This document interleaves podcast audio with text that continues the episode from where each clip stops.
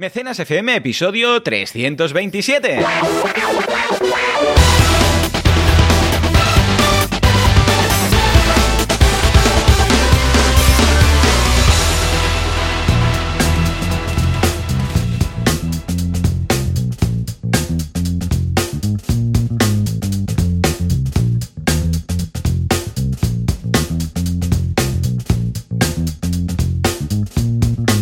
Tal? Muy buenas a todos y bienvenidos a Mecenas FM, el eh, programa, el eh, podcast en el que hablamos de este fantástico mundo llamado Klingon, Klingon, Klingons, o si queréis llamarle bien, pues le podéis llamar micromecenazgo, financiación colectiva, crowdfunding, no financiación de vacas, no financiación de, em, de coronas, no de, de, de, de, todo lo que, de, quesos, de, no, bueno, aunque se podría, ¿eh?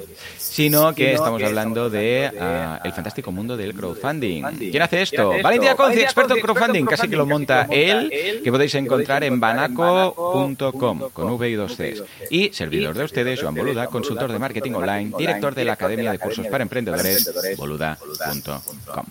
Y si todo va bien, al otro lado del cable vamos a tener a Valentía Concia. Valentín, muy buenos días. ¿Qué tal? Muy buenas. De sábado a sabadete he ido a correr, por cierto, que no te lo había dicho. Oh, así que muy bien. ¿Cuánto rato estás corriendo? Más o menos unos 40 minutos entre una cosa y otra. perfecto, ¿eh? sí, pero, o sea, desde que empiezas a... ¿Sales de casa hasta que llegas a la puerta otra vez? ¿O desde que empiezas después de andar un poquito? O sea, de puerta a puerta, ¿no? De puerta a puerta. Y normalmente yo estiro siempre, estiro antes y después, pero no hago calentamiento caminando. Me pongo a correr directamente. De toda la vale, vida. pero estiras, vale. Pero sí que estiro. Y la rutina entera sí que puede ser una hora aproximadamente, entre ducha y todo el rollo, porque también cuando llego a casa hago algo de flexiones, abdominales, más sí, que nada un poquito, sí, sí, sí, El tronco superior tenerlo un poco trabajado, porque es que si no estás todo el rato solo piernas y sí, como los ciclistas, ¿no? Debe que ser un... piernas Exacto. Sí, sí, debe ser un poco de tronco inferior, tronco superior, un poco de, de, abdominal, de core y luego un poco de cardio. Estas son las cuatro básicas. Yo creo que cada día deberíamos hacer un poquito de estas cuatro. Sí, Unas, un día unas sentadillas, un día unos lunge, un día correr, por ejemplo, ¿vale? Un poco de inferior. De superior, unas flexiones, alguna dominada. Uh, si tenéis por ahí alguna pesa, pues alguna cosilla con alguna pesa. Pero, o sea, para mantener, tampoco estamos buscando aquí locuras. Unos abdominales y correr un poquito, saltar a cuerda o alguna cosilla. Y con esto, sobrado. Más que nada. Estamos todo el día sentados. Ahí está. Que... que si fuéramos, yo qué sé, pues fuéramos. Uh, yo qué sé, pues estuviéramos en la construcción, el fantástico mundo de la construcción, pues uh, vale, ya estás activo. O fuéramos profes de zumba, pues vale. Pero como estamos todo el día sentados, pues no. Eh, pues no. Valentí, hablando de salud, ¿qué te parece si te comento una opción muy interesante, pero para la salud financiera de nuestro patrocinador? Ah, ¿Qué te parece? Sí, sí, perfecto. Sí, sí, pues venga, va. BBVA, ni más ni menos, eh, Salud Financiera es el nuevo podcast de este estupendo banco, BBVA, para ayudarte mejor a gestionar tus finanzas y sentirte más tranquilo. En los episodios de este podcast, que son cortitos, explican conceptos económicos y financieros para que cualquier persona, sin importar sus ingresos, pueda mejorar su salud financiera. O sea que suscribiros a Salud Financiera para aprender a gestionar mejor vuestro dinero, tus ingresos o pagos y construir, ojo, esto es muy importante, un colchón financiero para imprevistos o decidir cómo invertir vuestro dinero y planificar vuestro futuro. Eh, son episodios muy cortos, de apenas 5 minutos, y en ellos BBVA os ayuda a mejorar vuestra salud financiera y a vivir más tranquilo. Podéis escuchar los podcasts de salud financiera haciendo clic en el enlace de las notas del programa que os vamos a dejar o buscando salud financiera en vuestra app de podcast favorita, Spotify, Apple Podcast, um, Google, Google Podcast, bueno, todos, todos lados, Valentí.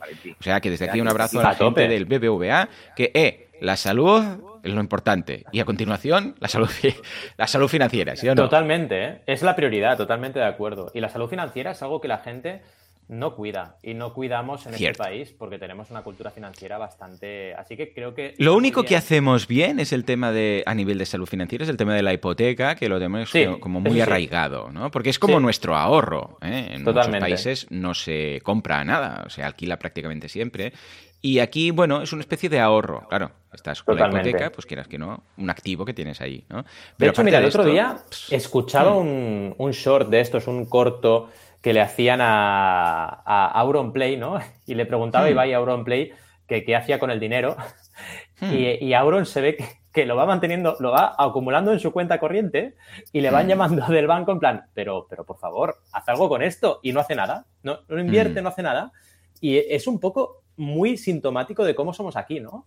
Sí. Que sí, sí, la hipoteca sí, pero luego es como que nos cuesta invertir, nos cuesta mover, nos cuesta diversificar. Por eso creo que es muy importante la iniciativa del BBVA, que a nivel de contenido siempre destaca un montón lo que hace.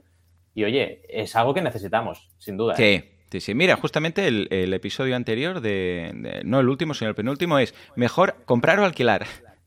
Claro. Justamente lo que acabamos de comentar. O sea que, bueno, os lo dejamos en las notas del programa, échale un vistazo. Valentí, ¿cómo han ido las vacaciones? ¿Cómo han ido estas navidades? Ah, por cierto, pues desde aquí un saludo a Yogano que se acaba de incorporar. Dime, dime. Bien, bien. Pues la verdad es que muy bien. He descansado bien, es decir, he hecho lo que deberíamos hacer todos y cuesta, ¿eh? porque yo ya llevo 10 años eh, globales como emprendedor y al principio no hacía esto, pero con los años te vas dando cuenta de que cuando tienes que descansar, tienes que descansar.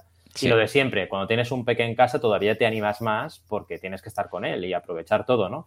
Y claro, entre cabalgatas de reyes, aquí en Sabadell, no sé si hacían lo mismo en Mataró, pero hacían como una especie de calendario de Adviento que cada mm. día iban abriendo un número en la plaza central y iban haciendo un espectáculo de música. Entonces, claro, cada día teníamos que ir ahí a ver qué espectáculo de música había. Y claro, la verdad es que ha sido vacaciones de verdad. Eh, a ver, evidentemente he contestado correos porque lo que no me gusta en nada, primero, no puedo por desatender a los clientes y segundo, claro, claro, volver de vacaciones y tener mil correos, paso mm. olímpicamente, pues eso sí, contestaba correos a la mañana y, luego ya descansaba. Y me han ido muy bien, la verdad, estas dos semanas. Lo único que la última semana, como te contaba en el premecenas, la última semana de las dos estuve un poco pocho. Tuve algo de fiebre y eh, algo de mucosidad, pero muy poco, y me hice como siempre antígenos, fui al CAP, al centro de atención primaria, y nada, nada, mm, no era COVID, pero bueno, tuve lo típico, ese típico estado gripal. Sí, bueno, que siempre ha pasado toda la vida, o sea, el típico resfriado, o sea, no hay más, es que parece que ahora no me todo tumbó, pero, pero claro, no, no, me lo pasé igual que estando al 100%, ¿no? Pero vaya, muy bien, la verdad, las vacaciones. Y luego, bueno, también tengo alguna novedad que si quieres aprovecho para contaros. Eh, de esta semana en banaco.com. Sí, venga, va. Tenemos, por ejemplo, eh, una clase de planificación de seguimiento para tener un poco todo bien controlado a nivel de seguimiento de campaña. Y en el curso de diseño gráfico, que están acabando los dos, por cierto, así que la semana que viene ya os presentaré los nuevos cursos. En el de diseño gráfico, consejos para crowdfunding en concreto. ah, muy bien. Una serie, de consejos de diseño gráfico para crowdfunding. Y luego a nivel de vídeos, hemos hecho, entre otros, uno de FOMO, FOMO y crowdfunding, porque fíjate que el FOMO, el Fear of Missing Out, tiene mucha relación también con las Early Birds y recompensas limitadas. Y hemos estado trabajando este concepto y ha quedado un vídeo muy chulo.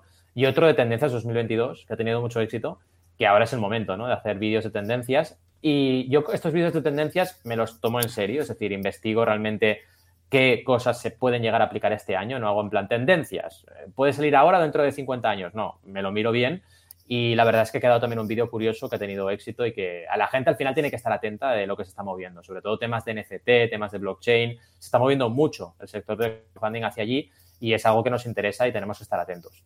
Así que nada, una semana completita, como puedes ver. Muy bien, yo también he estado, bueno, aparte de evidentemente pues celebrando las navidades, eh, con los peques, con los turrones, con los... Bueno, hemos comido mucho, demasiado, y se nota, ¿eh?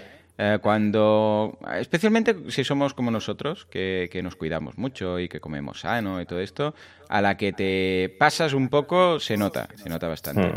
Pero aparte de esto y celebrar y todo muy bien, hemos hecho, este año ha sido un poco raro porque no pudimos celebrar los Reyes el mismo día en casa, porque normalmente celebramos los Reyes en casa y luego vamos a casa a mis padres porque ahí por los Reyes también dejan unos cuantos regalos ¿no? a los peques. Pues como tuvimos un contacto con una persona con COVID, eh, de estos estrechos y tal, tuvimos que hacer eh, los Reyes en dos fases.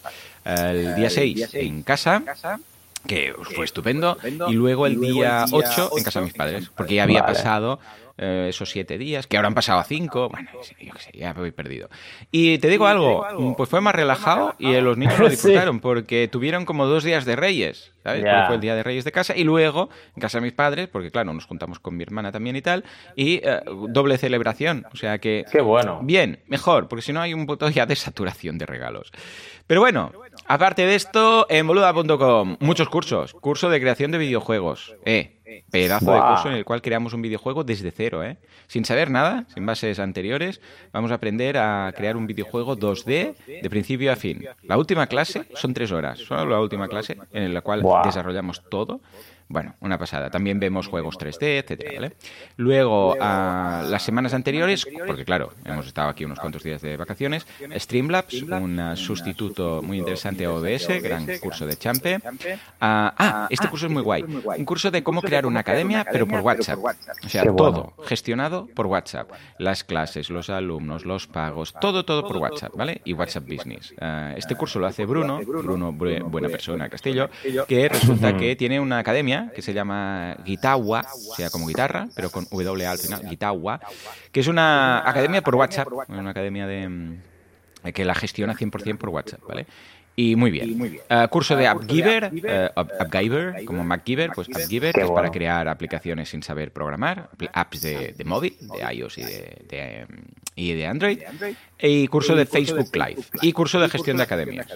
Hay Casi nada, ¿eh? Ya no sé si he repetido alguno, pero en todo caso os lo dejo ahí en las notas del programa por si queréis echarle un vistazo. ¿eh?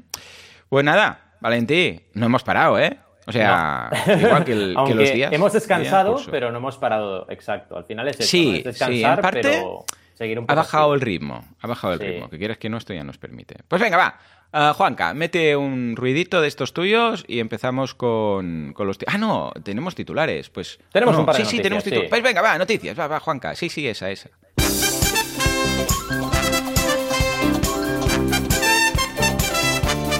Empezamos con crowdfunding de hace un año, dos, cinco, diez, veinte, cuarenta años. Pero esto es crowdfunding. ¿Qué estamos hablando? La Estatua de la Libertad. Y luego nos vamos al blockchain. No, otra vez blockchain. No, estoy ya de las criptos y de blockchain. No entiendo nada y no quiero entenderlo. Pero Kickstarter apuesta por él. Bueno, bueno, bueno. Valentín, empecemos con este crowdfunding que se ha encontrado un fósil de crowdfunding o qué ha pasado aquí. Pues mira, básicamente es el típico eh, titular un poco clickbaitero o confuso que dices, ostras, hace 40 años hizo un crowdfunding, ¿qué está pasando aquí, no? Pero no, vamos a explicarlo, ¿no? El titular, para que los, nos situemos un poco, es Kerkus. 40 años 700 árboles y un crowdfunding pionero. Claro, uno se imagina que es un crowdfunding que se hizo con 700 árboles hace 40 años. Pero no, es una revista que celebra 40 años. Es cosa distinta, ¿no? Y es la, conmemoración del Parque Regional de Sureste y los 40 años de la revista Kerkus como homenaje vivo a los siete centenares de suscriptores que hicieron posible su aparición.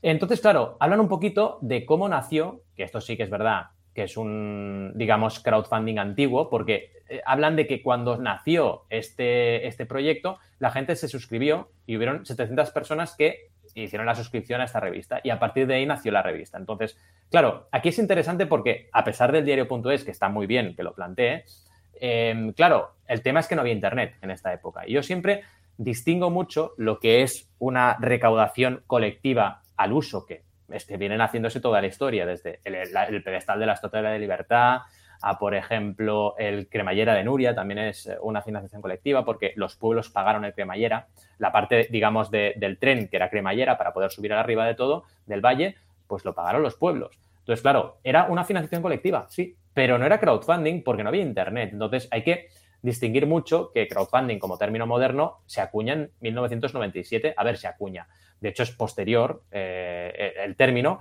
pero empieza, digamos, a verse como tal en el 97. Es así, todo lo que hay antes sería una especie de financiación colectiva, que está gracioso que digan que es crowdfunding y está bien porque así la gente se entera de cómo el poder de la comunidad, y eso es cierto, lleva aplicándose toda la vida.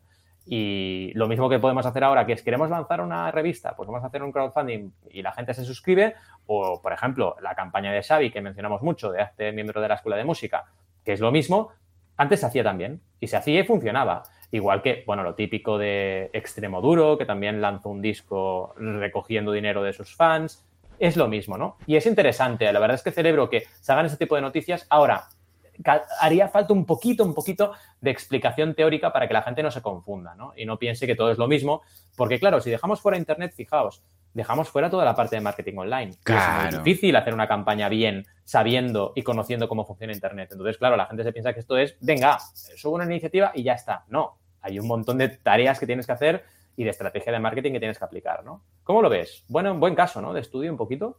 Sí, súper interesante. Como caso de estudio, vamos, em, de esos que dices vale la pena a titular aparte, ah, porque, ah, claro, mezclan cosas que no son con, con el crowdfunding, ah, pero muy bien, la veo una iniciativa muy interesante, alternativa, y escucha, además que son, mira, fíjate, dice, con una aportación de 1.300 pesetas de las de entonces, Sí. y 700, ah, mm, 700 mecenas, lo que serían suscriptores iniciales, ¿no? Con lo que, en realidad, todo esto nos va diciendo que el crowdfunding casi casi que eh, lo hemos am, parametrizado y lo hemos digitalizado, pero Sí. que como tal ya existía el concepto El crowdfunding. concepto sí, ¿vale? totalmente de O acuerdo. sea, sí, sí. aplicado, la práctica existía. Lo que pasa es que, claro, ahora, eh, gracias a Internet, pues ha llegado a un formato muy concreto, ¿no? Que es el que tenemos en mente cuando vemos una plataforma de crowdfunding. Pero bien, bien. Totalmente. Bueno, va, blockchain, dímelo, ya, Guau. suéltalo. Estoy hasta el gorro, Sí, pero vamos. Super noticia. que- Estamos todos hasta el gorro, te lo digo en serio, yo también, porque es un tema que ahora parece que todo el mundo, si no haces blockchain, no vales nada, ¿no?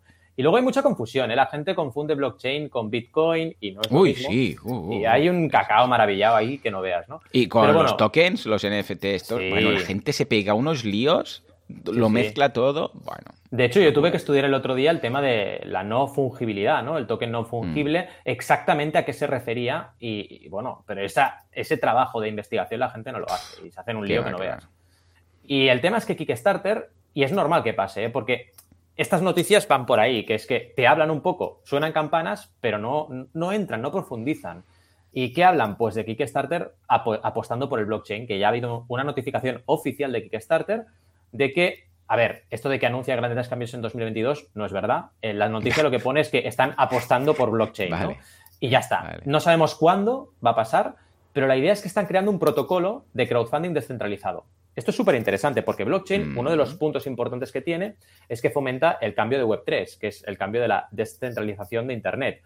Bueno, otro de tantos, porque ya nos lo han vendido esto alguna que otra vez. Ya veremos si pasa o no. Pero estamos ahí, ¿no? Entonces, esta forma de encriptar, lo que van a hacer ellos es crear un protocolo de Internet que eh, funcionará eh, con crowdfunding y podrás aplicar a cualquier web y cualquier plataforma lo podrá usar. Será open source totalmente. Esta es la teoría de lo que van a hacer y lo que han apostado. Ya veremos en qué se traduce, porque no lo sabemos. ¿Puede ser que en Kickstarter se pague con criptomonedas? Sí, pero vaya, a lo mejor Kickstarter.com sigue igual que ahora y lo que se crea es este protocolo y salen otras plataformas distintas. No lo sabemos lo que va a pasar, pero de entrada es la noticia. Y si tú miras, eh, que aquí tenéis el enlace también en la noticia, el post en su blog oficial, que al menos pone la fuente, léedoslo porque es que es lo que ponen exactamente. Ya veremos qué ocurre. Es súper interesante y yo lo que celebro es que Kickstarter, por una vez, porque normalmente suele pasar, y lo hemos hablado muchas veces en Mecenas, que Indiegogo va un poco antes que Kickstarter y lanza una innovación antes, por una vez Kickstarter ha tomado la delantera Claro. y ha dicho, venga, Claro. voy a ver esto de blockchain, eh, qué nos puede aportar al mundo del crowdfunding y vamos a crear un protocolo en base a esto. Vaya, en cualquier caso, algo bastante, bastante interesante Sí. y lo van a hacer con el sistema de blockchain Celo, que también es un sistema Vale. que lo que hace es mejorar, eh, digamos, o reducir el impacto medioambiental de toda Esta es otra, cadena de esta es otra, lo del impacto medioambiental. Es que, ay. En fin. Sí, sí. Ah, bienvenido, ¿quién tenemos aquí? Giovanni, Joserra, Vero. Hombre, Verónica, ¿qué tal? ¿Cómo han ido las vacaciones? Eh, Yogano, Juanma, que nos dice, falta de educación financiera y BBVA tiene iniciativas geniales respecto al ¿Sí? patrocinio. Sí, sí, totalmente de acuerdo. Tiene vídeos muy chulos y, y podcasts muy chulos. Este no es el único.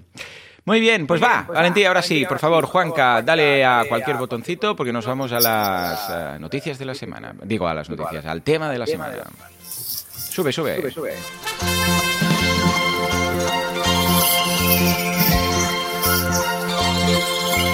Bueno, bueno, bueno, pues sí, esta semana vamos a hablar de algo súper interesante, ni más ni menos que cómo conseguir clientes a través del crowdfunding. Pues si un cliente es un mecenas, un mecenas es un cliente, un precomprador, un consumidor, un presumidor, un... ¿Qué? A ver, tranquilos, aquí está Valentí que nos lo va a contar. Venga, va, Valentí, ¿es factible, es posible encontrar clientes, entendiendo clientes como un cliente que, que, ¿qué? ¿Que te va a comprar, eso es mecenas, o que luego va a seguir y va a ser un cliente de los típicos? Eh, cuéntanos, ilumina. Exacto, ahí está la clave. La clave la has dicho tú, ¿no? No solamente es que vendas en una campaña, que sí, sino que crees una comunidad que se pueda alargar en el tiempo. Esto ya lo sabemos y la gente que escucha mecenas no descubrimos nada nuevo de que el crowdfunding es una vía para conseguir clientes. Pero vamos a traer un sistema, un sistema que se llama un modelo teórico que se llama Spaces, donde iremos viendo sigla a sigla, la S, la P, la A, la C, la E y la S en inglés, qué conceptos nos traen a la mente y qué podemos aplicar para conseguir clientes en cada una de estas fases, que en total serán seis fases.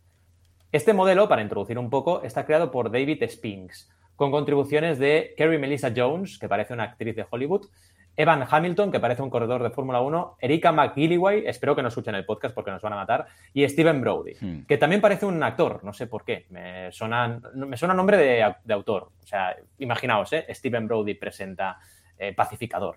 En fin, este modelo nos ayuda a crear y mantener motivada una comunidad, y es clave. Eh, alrededor de un producto, servicio o experiencia. Ya sabéis que esto no solo sirve para productos. Y está basado en estas seis variables que explicaremos y que iremos viendo un poquito cada una de ellas que nos aporta. Con ejemplos, cada una. ¿eh? La primera sería, la S sería support, que sería apoyo. Entonces, aquí la clave cuál es? Es buscar un sistema que lo que fomente es el apoyo entre miembros de una comunidad. Por ejemplo, eh, tenemos un caso reciente relativamente, lo hicimos en 2020, creo recordar, sí, cuando estábamos en pandemia, que se llamó Cordata la campaña, que era un sistema de mm. captura de movimiento.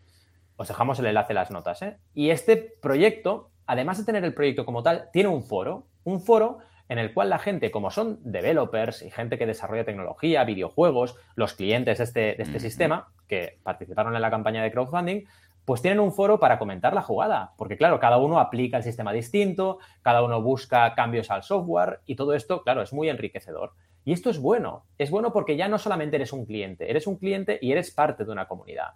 Y aportas tu granito de arena y haces que, el producto vaya mejorando a medida que se va desarrollando. ¿Y por qué es bueno? Fijaos, uno de los problemas que hemos tenido con Cordata, al estar nacido en pandemia, es el tema de las entregas, porque ha habido un componente de todos los que había, que hay muchos, uno se ha retrasado por los problemas de suministro y no podíamos entregar el kit por falta de este componente. Entonces, en una campaña que no ha trabajado este support, este apoyo entre miembros de una comunidad y no tiene tanto engagement, eh, pues bueno, cuando ocurren estos problemas es más difícil que la gente te entienda. Pero cuando ya tienes un ecosistema ya creado con esta dinámica, tú haces una actualización y ellos hicieron una actualización y webinar para explicar el problema y la gente lo entiende y te dice, oye, vale, ok, es un problema general, global, no es culpa tuya, pues no me voy a enfadar. Y claro, cambia radicalmente la gestión de una crisis debido a este factor S, que sería la primera letra, que es el support. Así que ya veis, no solamente se trata de conseguir clientes, se trata de conseguir clientes, fidelizarlos y darles herramientas para que interactúen entre ellos, porque si no tienen herramientas, y esto en realidad se puede hacer con casi todo, porque me diréis, ah, no, es que solamente con proyectos tecnológicos. No, una comunidad de emprendedores también puede funcionar un foro. Claro. Una comunidad de tejedores también puede funcionar un foro una comunidad de gente que le gusta el cómic también puede funcionar un foro. Es que mm, no tiene por qué ser solamente temas tecnológicos. Y es interesante que lo trabajemos.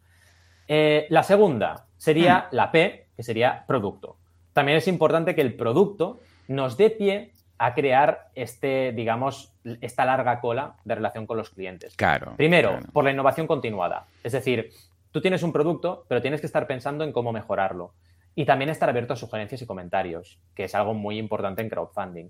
Y motivar la participación. Esto nos ha ocurrido con un proyecto más reciente que Cordata, que es Flip and Clack, que es de Elisaba, se recaudaron casi 10.000 euros, con una mesa que lo que haces básicamente es te la puedes llevar a cualquier parte a cuestas, porque es una mesa que la desmontas y la puedes colgar de un hombro y te la llevas. Está súper chula y además mm. tiene dos tamaños. Pues lo que ocurrió en la campaña, no solo tuvieron interés eh, por parte de gente de Japón, porque claro, los japoneses dijeron, oye, tenemos poco espacio en nuestras casas, este producto es genial porque lo puedes aparcar si quieres en, un lado de tu casa y montas esta mesa, que es una mesa además de altura muy buena para, por ejemplo, sentarse como se sientan ellos y comer.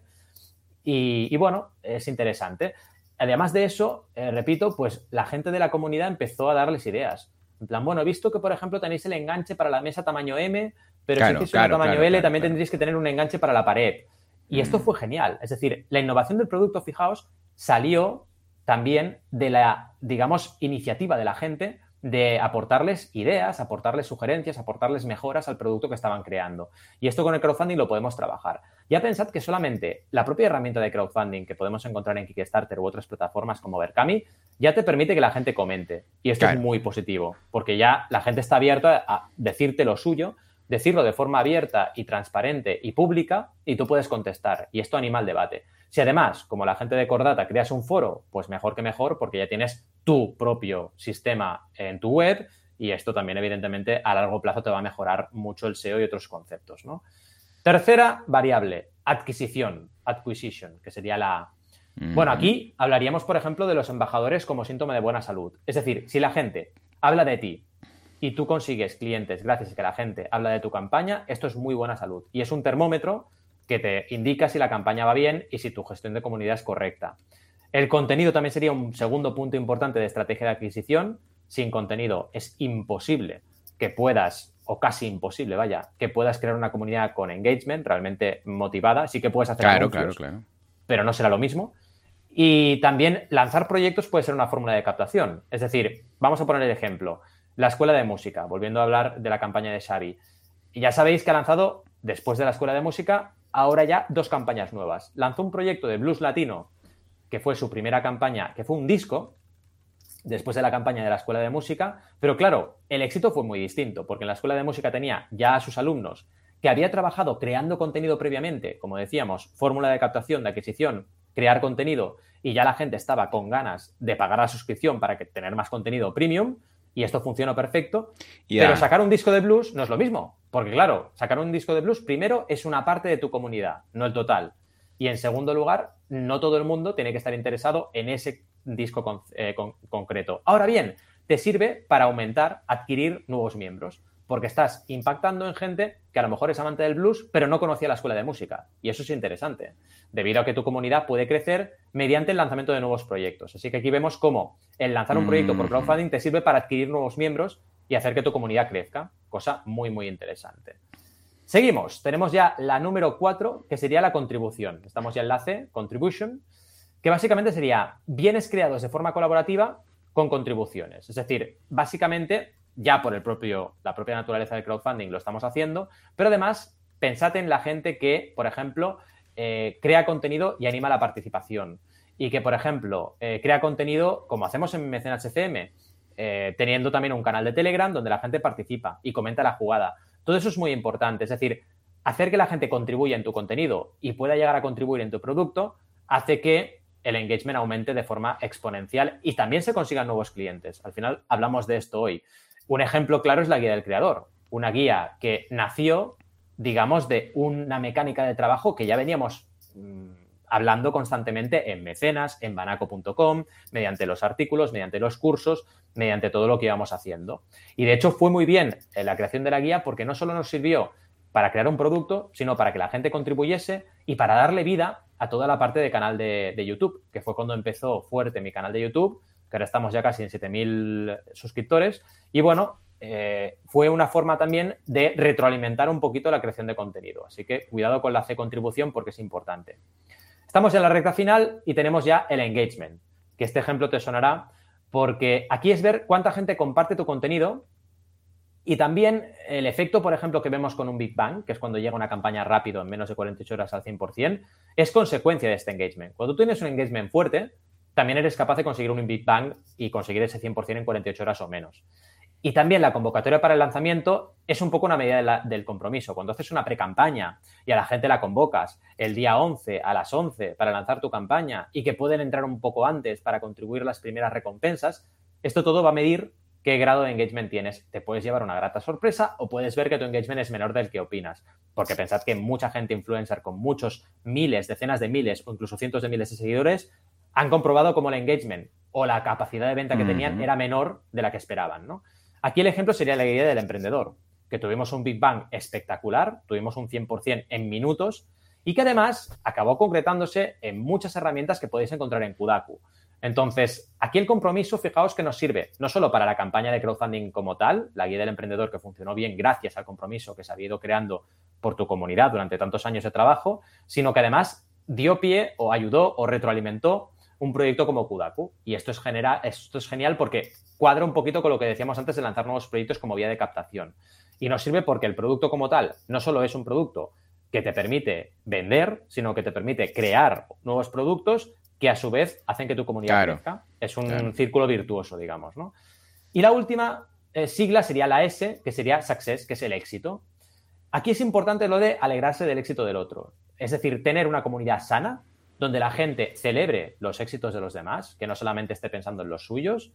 Enseñar cómo has llegado al éxito es muy importante, es decir, compartir tu éxito, compartir tus claves, compartir tus frustraciones y tus fracasos también, todo y cerrar el círculo compartiendo claves. Esto lo hacemos en CrowdAce, porque en CrowdAce muchos ponentes y muchas ponentes que vienen es gente que ha hecho campaña de crowdfunding y enseña pues todo lo que ha aprendido. Y aquí vemos el caso, por ejemplo, de una alumna mía, exalumna, que ahora vive en Japón, que me da una envidia que no veas, que es Gemma Izumi con Sensitive, un proyecto muy bonito de masajes, un, eh, digamos, hardware para masajes, por llamarlo de alguna forma, echadle un vistazo porque está muy chulo. Pero ¿a dónde voy? Voy a que Gemma fue a CrowdAce, explicó su caso de éxito y además estuvo muy bien porque ese día tuvimos mucha gente joven y vieron una persona súper joven que había lanzado su proyecto, que había facturado, que había vendido, que ahora estaba yéndose a Japón, todo éxito, ¿no? Y dices, vale, si realmente te atreves a lanzar tu proyecto, van a pasar cosas en, el sino de tu, de tu comunidad. En fin, ¿qué te ha parecido? Un modelo interesante, ¿no? Intensito. Muchísimo. De hecho, ah, el ejemplo más claro es el primero que mencionabas, de Xavi, porque mm. realmente es, eh, vamos, una... E incluso él ya hizo el cálculo, es decir, necesito 200 clientes, con lo que todo lo que pueda conseguir de mecenas, porque claro, luego la conversión mecenas-cliente no es del 100%, con lo que ah, debemos tener todos estos parámetros siempre en mente para saber que no solamente voy a lanzar esto, sino que luego va a convertirse en un negocio. Y efectivamente todas estas buenas prácticas, vamos, ratificadísimas y también es muy parecido al marketing tradicional. Cuando haces un lanzamiento, hey, pues se te apunta mucha gente, pero luego poco a poco hay algunos pues que, se, que van desapareciendo ya porque no compran más o porque se dan de baja si es un membership, etcétera. En este caso igual, o sea que eh, es un inicio, un disparo para iniciar esta, bueno, a través del lanzamiento del crowdfunding, esta, eh, esta empresa este proyecto, pero no podemos dormirnos y pensarnos que, bueno, pues ya está, ya tengo mecenas, que tengo clientes. No, no tiene nada que ver porque ya sabemos que en el micromecenazgo, en, en, el crowdfunding, hay una parte de mm, eliciente para apuntarse o para pagar o para ser mecenas que no está como cliente, porque simplemente por el hecho de, venga, entre todos lo podemos ayudar, ah, por también por, por em, bueno, porque alguien te lo ha aconsejado, porque hay un precio especial, eso se pierde luego cuando ya se transforma en un negocio lo que debemos vigilarlo para tener un, ratio muy alto de conversión de mecena a clientes. O sea que lo he visto estupendo, lo he visto fantástico. ¿Mm?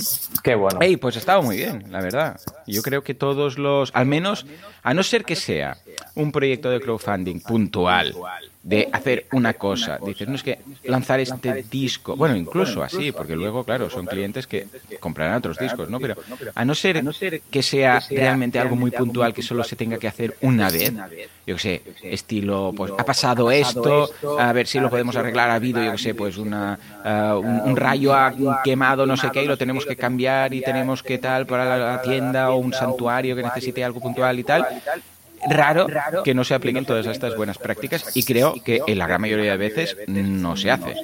Hmm, totalmente de acuerdo. Sí, sí, así es. En fin, Valentí, pues hey, nada mal, ¿eh? Este monográfico, espero que todos lo apliquen y que lo tengan en consideración.